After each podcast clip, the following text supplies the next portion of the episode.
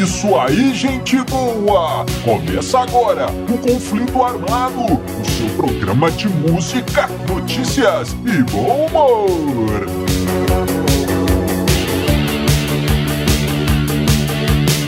E vamos para as manchetes de hoje. Não é coisa pra se. A confusão entre Skid Row e Bon Jovi. Os maiores mitos sobre Michael Jackson. Ian Curtis, do Joy Division, nunca foi deprê. A casa vazia. Billy Jean, a música é plágio ou não? Tudo isso e muito mais no conflito armado que começa agora. Eu sou Bob Macieira e aqui comigo no estúdio, meu arquirrival e melhor amigo Crânio. Tudo bem, Crânio? Tudo bem, Bob? Saudações, caros ouvintes! Tamo junto no rock! Tamo junto no Rock Crânio. E sem mais embromações, vamos ao nosso primeiro assunto. É, Crânio! Olha aí, Michael Jackson é o nosso primeiro assunto, Crânio. Bora lá. Já vai fazer aí 11 anos da morte do rei do pop, mas a galera ainda continua falando, o cara ainda é muito relevante, Crânio. Olha Sem só. dúvida. Então, há um tempo atrás, os nossos, nossos colegas da revista Rolling Stone, do site Rolling Stone, Sim. listaram aí seis mitos sobre Michael Jackson. E vamos então repercutir isso aqui um pouco, falando do Michael Jackson, que foi sim um artista muito importante, apesar de todas as confusões. É, Inclusive, há pouco tempo saiu um filme contando aí coisas terríveis É. é, sobre a relação dele com os fãs, uns garotos, uma coisa muito louca. E depois saiu um outro filme, está pra sair, não sei. Desmentir tudo isso aí, enfim, o assunto sobre Michael Jackson não termina nunca, crânio. É. Mas então, o que, que são esses mitos aí? Vamos lá, crânio. O primeiro é o seguinte: o primeiro mito diz o seguinte: Michael Jackson não tinha nariz, olha só, crânio. É, Dizem que depois de tantas cirurgias, ele perdeu o nariz. E quando morreu, a galera foi, olhou, viu aquilo ali, só tinha um buraco lá, um pouquinho de cartilagem, É. que coisa, mas faltava o nariz. Pois é, Bob. Depois a autópsia revelou que isso era falso, né? O nariz estava lá de alguma maneira, mas tinha um nariz ali. Olha, Pois olha. é. É, mas tinha outras coisas que eles descobriram aí também nessa autópsia. Por exemplo, ele tinha tatuagens no couro cabeludo. Todo mundo sabe da história que o Michael Jackson sofreu um terrível acidente quando gravava um comercial para Pepsi. Pepsi, a concorrente da Coca-Cola, pois é. Naqueles fogos lá, tinha fogos de artifício, aquele negócio todo no comercial.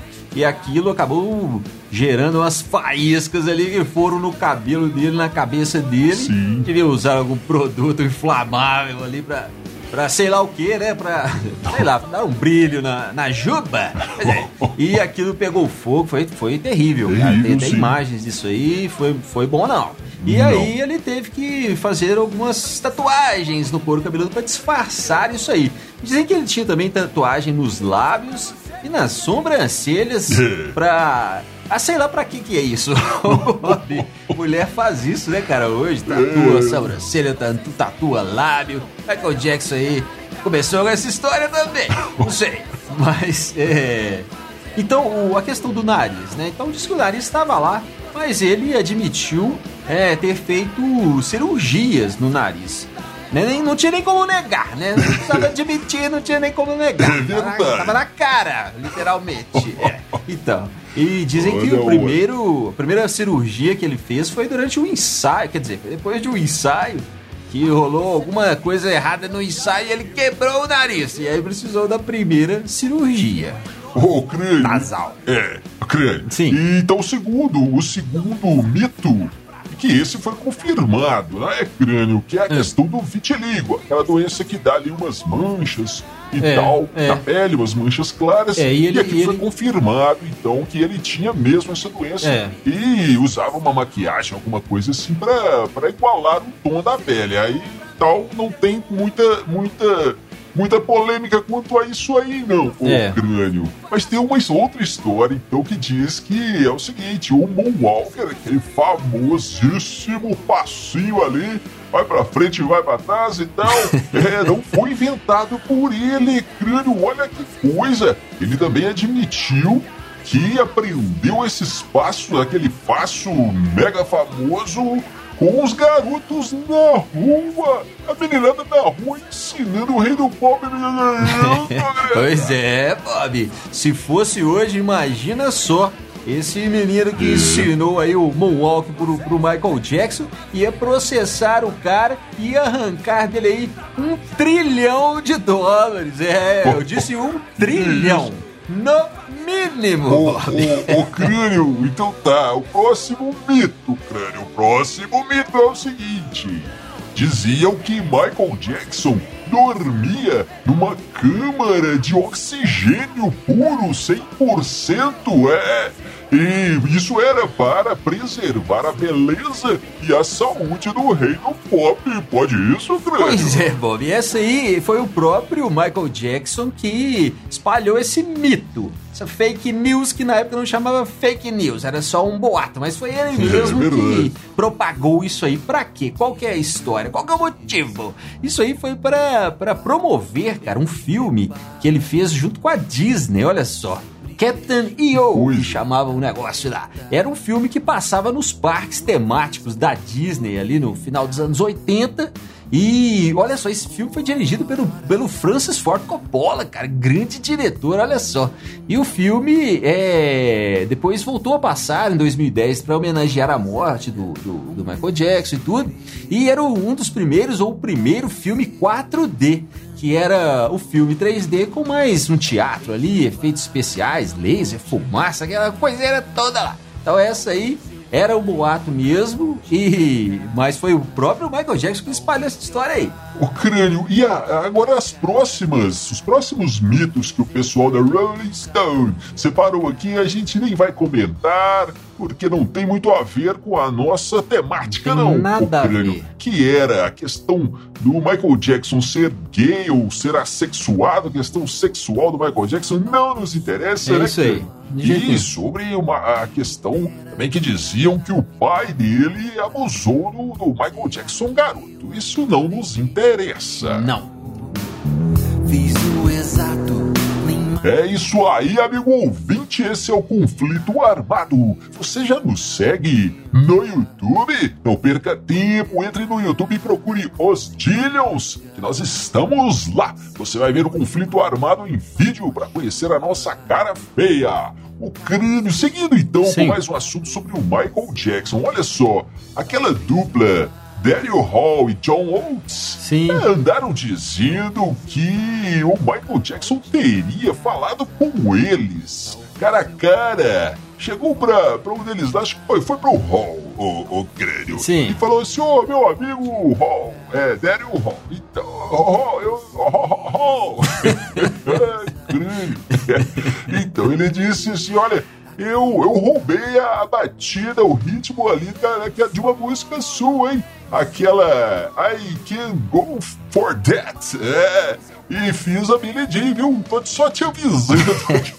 Pois é, ô Bob. Isso, grande. O que, então, o que, que acontece, cara? Eu ouvi as duas músicas e sinceramente não achei nada, nada parecidas. É, querido? Mas hoje em dia, né? Tudo é plágio e tal, e processo, advogado, advogado. Mas o que acontece, cara? Sempre, sempre existiu isso aí, de inspiração, né? Michael Jackson ouviu a Sim. música ali, ouviu a batida, achou legal e transformou aquilo em outra coisa. Tanto que, eu- como eu tô dizendo, ouve as duas músicas e vê se tem alguma coisa a ver, nada a ver. Então, assim, eu roubei aí, é uma questão de inspiração, né? Mas o próprio É. Hall ou Oates, Sei ah, não sei quem é quem ali, não. Um deles estava conversando com o Michael Jackson. Sim. Disse o seguinte, que o Michael Jackson falou, ah, roubei sua música, e ele falou, não, então não tem problema não, porque eu também roubei. Ele só não contou de quem que ele roubou. É, Mas, espertinho. como eu disse, não acho que seja roubo, não, é inspiração, e isso aí tá valendo. O importante é fazer música boa, não, não interessa de onde vem a inspiração. O crânio é Agora, verdade. então, Assim, como eu disse, essa aí eu acho que não tem nada a ver, não. Mas aquele produtor do, do Michael Jackson, Quincy Jones, Sim. ele disse que o baixo da Billie Jean, o baixo da Billie Jean veio de uma música da Dana Summer, né? É, aí sim, cara. Aí, aí sim. É, parece demais. É- é bem Mas a questão parecido, toda então, aqui é é igual- o é seguinte, igual, é igual. é só mais acelerado. A, do, a da Dana Summer é, é, é a mesma linha de baixo, só que é bem mais acelerado. Mas também, cara, se você não for lá um microscópio, você não percebe, não. É o- duas músicas completamente diferentes. Inspiração. Mas aí tem, tem, um, tem um detalhe aqui, só pra fechar esse assunto. Lembrei Sim. de novo da minha tia Verônica. Ela dizia o seguinte, ô Bob. Sim. Filho bonito, todo mundo quer. Filho feio não tem pai. então, depois de Billie Jean, né, fez sucesso, explodiu no mundo inteiro, milhões de dólares, todo mundo, ah, eu inspirei Billie Jean, verdade. o baixo veio daqui, a guitarra veio dali. É, filho feio não tem pai, não. Você não dá pra. Crânio, olha só. Sim. Peter Hook, Stephen Morris, remanescentes aí do Joy Division, banda fundamental do pós-punk inglês. Sem dúvida, viu, Vieram Bob? agora, deram uma entrevista falando sobre os 40 anos da morte por suicídio de Ian Curtis, principal vocalista, letrista, cantor ali do Joy Division. Sim. E eles disseram que estão cansados das pessoas compararem. É, disser, diz- o povo diz aí, todo mundo diz, né? Que Sim. o Ian Curtis era muito deprê, era aquela coisa toda dark ali, mas que os caras dizem que não, que não tinha nada disso Bob, aí. não Só tinha- compara até com Nirvana, mas não era assim. Pois é, Bob, É. mas olha só, a banda chamava Joy Division, né? Alegria, é, divisão da alegria.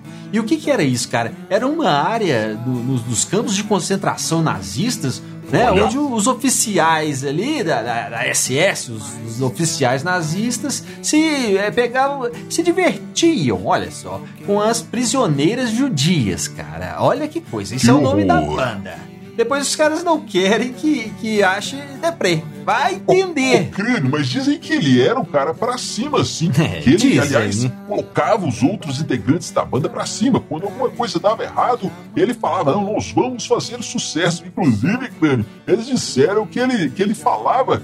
Falava assim: olha, o, o, o Joy Division vai fazer sucesso até no Brasil. Olha aí nosso país lembrar. É, e que bela maneira de ser lembrado, né? Porque pra mim ele tá falando assim, olha, nós vamos fazer tanto sucesso que até no Brasil eles vão conhecer a O gente. Lá é aquele fim do mundo. Olha, o Crânio, eu não sei se eu concordo com você, não. Ah, mas, mas a é. questão é essa. Eles querem mudar a imagem aí do Ian Curtis. Dizem que o cara era muito legal. Dizem, inclusive, que ele gostava de uma brincadeira, gostava de uma pegadinha. É, que uma das brincadeiras preferidas dele, olha só, era colocar geleia na maçaneta ali da porta do carro pra galera besuntar a mão com a geleia.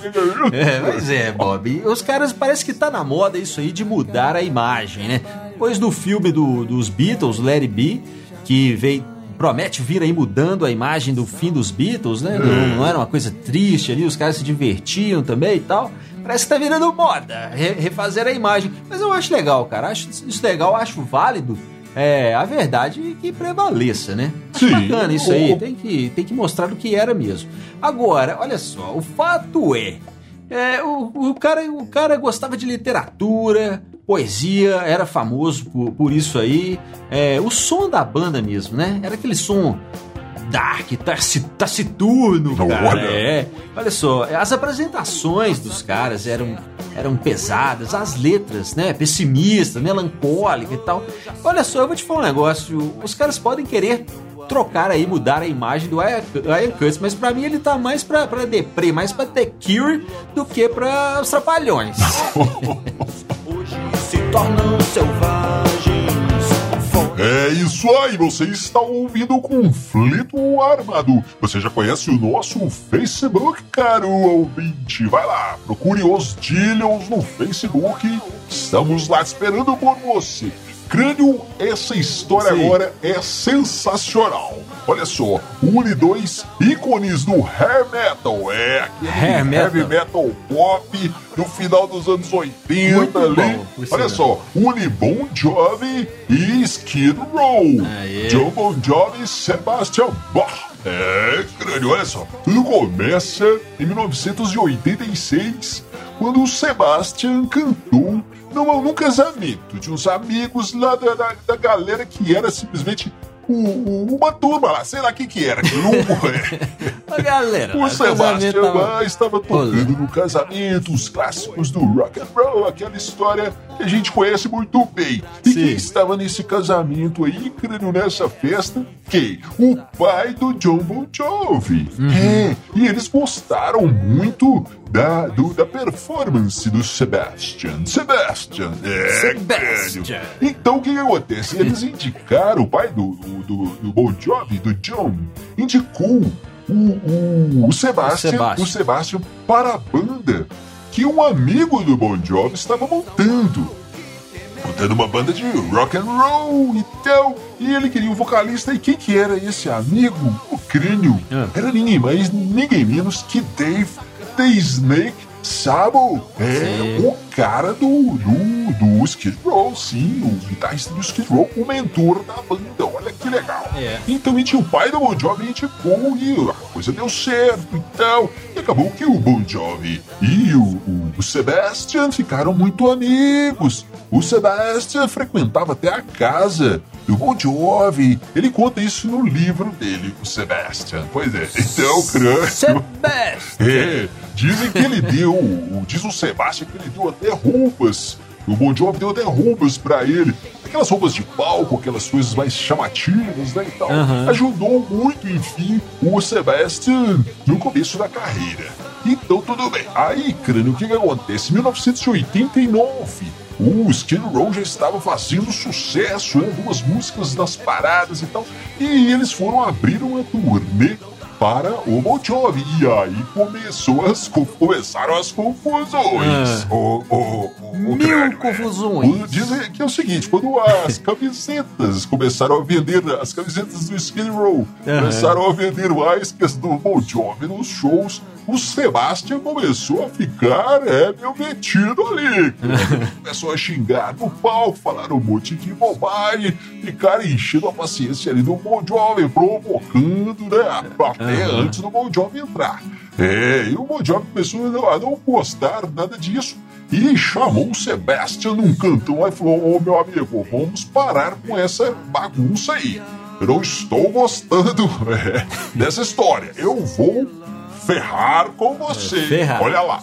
E aí as- começaram umas brincadeiras, brincadeiras entre bandas aí, em turnê normal, né.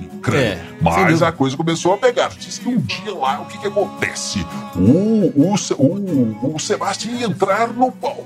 O Skid Row já estava... a- a- é, começou a introdução da música. O Sebastian ia entrar. E aí... Chegaram os seguranças do Jovi, pegaram o Sebastian e deram um banho dele com leite gelado. Eu fico pensando aqui, Bob, onde que eles arrumaram no meio de uma turnê de rock and roll litros e litros de leite gelado pra jogar no cara? Onde, quem que será que bebia leite lá?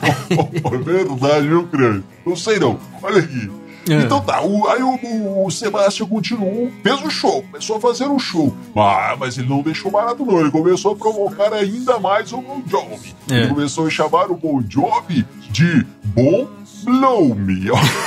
Olha lá, né? algo como é, Bom me chupe. Olha isso, crânio. Olha. Aí né, juntou a, turma da, da segurança dele e mandou tacar ovos. Também não sei onde que eles arrumaram ovos Pois é, do, cada- do show, mas começou a tacar cada ovos. coisa que aparecia. A segurança do Skid Row começou a tacar ovos na segurança do Bon Jovi, crânio. A confusão foi aumentando. Mas diz o Sebastian que a plateia estava toda apoiando ele, estava do lado dele. Pois, pois é, né, Bob? Aí a gente vai ter que ficar com a palavra dele, né? A gente só É. quem tava lá que vai saber, mas É, tudo bem. mano. E aí o que acontece, cara? Diz que acabou o show, ele foi saindo do palco e o, e o, e o empresário deles, do Skid Row, chegou e falou assim: ó, cara, eu acho que a gente tem problemas. Quando ele olhou pro lado, tinha umas 60 pessoas vindo assim, uma gangue, aquela turba e, e o Bon Jovi na frente, cara. O John Bon Jovi é, liderando a turma. E disse que ele chegou, o Bon Jovi chegou pra ele e falou assim: Cara, ouviu o que você falou no palco. E agora você vai ver comigo. E já deu um soco no Sebastian. Disse que ele abaixou, não acertou não, mas também só temos que acreditar nele porque o Bon Jovi ou mais ninguém que tava lá co- confirmou ou negou, mas tudo bem. E pra terminar a história, dizem que o pai do, do Bon Jovi Sim. começou a história, né, apresentando os dois. Chegou no final e ainda falou que ia matar o Sebastian. Eu fico pensando aqui, Bob, olha, que bons tempos, né? Como eram bons esses shows antigamente, cara. Você chegava lá, você não sabia o que, que ia acontecer. Tinha ovos voando, o cantor fazia um show coberto de leite, e no final ainda tinha soco e ameaça de morte. Ah, cara, bons tempos, bons tempos. É crânio, depois dessa, vamos às suas considerações finais. Então, Bob, quero como sempre mandar um grande abraço pra galera das rádios que retransmitem o conflito armado por todo o Brasil. Você que quer ter a- a- o conflito armado na sua programação, é só entrar em contato com a gente. Procure as nossas redes sociais, procure os Dillions que você nos acha, entre em contato e a gente combina. E você vai ter o conflito armado na sua programação. Um programinha que é mais armação do que conflito. Valeu, tamo junto no rock. É, tamo junto no rock, crânio. E amigo ouvinte, você fica agora com os Dillions e a música O Errado. Você encontra os Dillions em todas as plataformas de streaming. Nos vemos no próximo conflito armado. Valeu, valeu, valeu.